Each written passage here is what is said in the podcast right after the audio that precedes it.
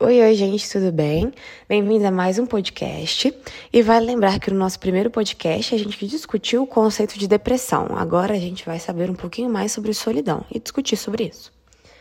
A etimologia de solidão é uma palavra que vem do latim e refere-se à qualidade de estar sem ninguém, ou seja, sozinho.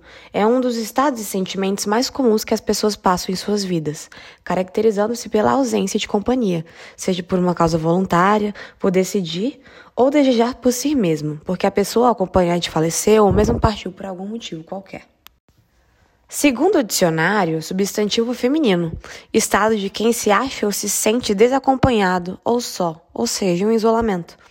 Para a psicologia, a solidão é uma resposta emocional ao isolamento complexa e geralmente desagradável. A solidão normalmente inclui sentimentos ansiosos sobre falta de conexão ou comunicação com outros seres humanos. Ela tem sido descrita como dor social, um mecanismo psicológico destinado a motivar o indivíduo a buscar conexões sociais. Frequentemente, ela é definida como a experiência desagradável que ocorre quando a rede de relações sociais de uma pessoa é deficiente de alguma maneira importante. Vamos voltar um pouquinho para o livro? Então, retomamos a história de João com ele hospitalizado, quando seus pais adotivos foram visitá-lo na manhã seguinte.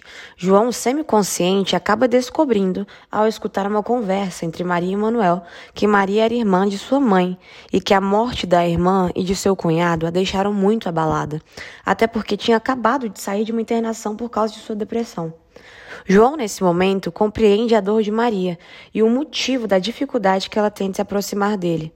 No dia seguinte, quando Manuel e Maria estavam discutindo sobre a questão da culpa e da cura nos evangelhos da Bíblia, o médico chega informando que logo João terá alta e que as causas do ocorrido eram questões psicológicas e uma crise respiratória forte, consequência do contato com urina de rato. Foi durante essa conversa que João chamou Manuel de pai pela primeira vez. Enquanto João ainda estava internado em observação, Manuel menciona a ideia de voltar para sua casa na cidade e parar de trabalhar na chácara, até a enfermeira chegar e encaminhá-los para uma conversa com o médico para que João fosse liberado. Durante essa conversa é revelado que João teve hantavirose e estava passando por sérios problemas psicológicos. Então o médico prescreve alguns remédios e o encaminha para profissionais de confiança, com o objetivo de garantir o bom tratamento para João. Né, Augusto? Fala aí. Quando eles voltam para casa, é mostrado mais sobre os traumas de Maria. Então, começa um processo de cura e perdão dela, que, auxiliada por Manuel e pelas leituras do capítulo 9 do Evangelho de Marcos. Esse evangelho é bem detalhado por Manuel durante suas explicações para Maria, falando sobre o perigo de reprimir os seus sentimentos e a importância da cura interior para possibilitar a cura dos que estão próximos a você. Maria, porém, ficou muito mexida com as relações que esse evangelho tinha com a vida dela e, em um determinado dia, tenta se enforcar, até que Manuel, felizmente, chega e impede que ela se mate.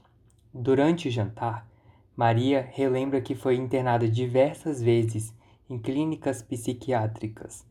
Tinha várias crises de pânico e já tinha tentado suicídio antes. Ela começa a ter terapia com Manuel, que decide juntar os aspectos espiritual e racional para ajudá-la a se curar. E, com as várias sessões de terapia sem sucesso, Manuel decide dormir no quarto de João, por causa de todo o desgaste que estava sentindo com essa situação. Após várias conversas, Maria então decide se dedicar à sua cura e à sua melhora, terminando essa parte da história com a perspectiva de melhora espiritual e corporal de Maria. Para exemplificar a profundidade da solidão, temos um poema de Vinícius de Moraes. Solidão. Esperança das desesperanças, última e triste luz de uma alma em treva.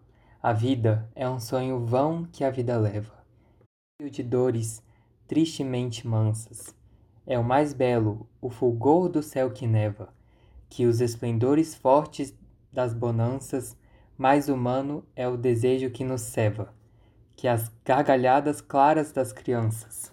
Eu sigo meu caminho, incompreendido, sem crença e sem amor, como um perdido, na certeza cruel que nada importa. Às vezes vem cantando um passarinho, mas passa, e eu vou seguindo meu caminho, na tristeza sem fim de uma alma morta.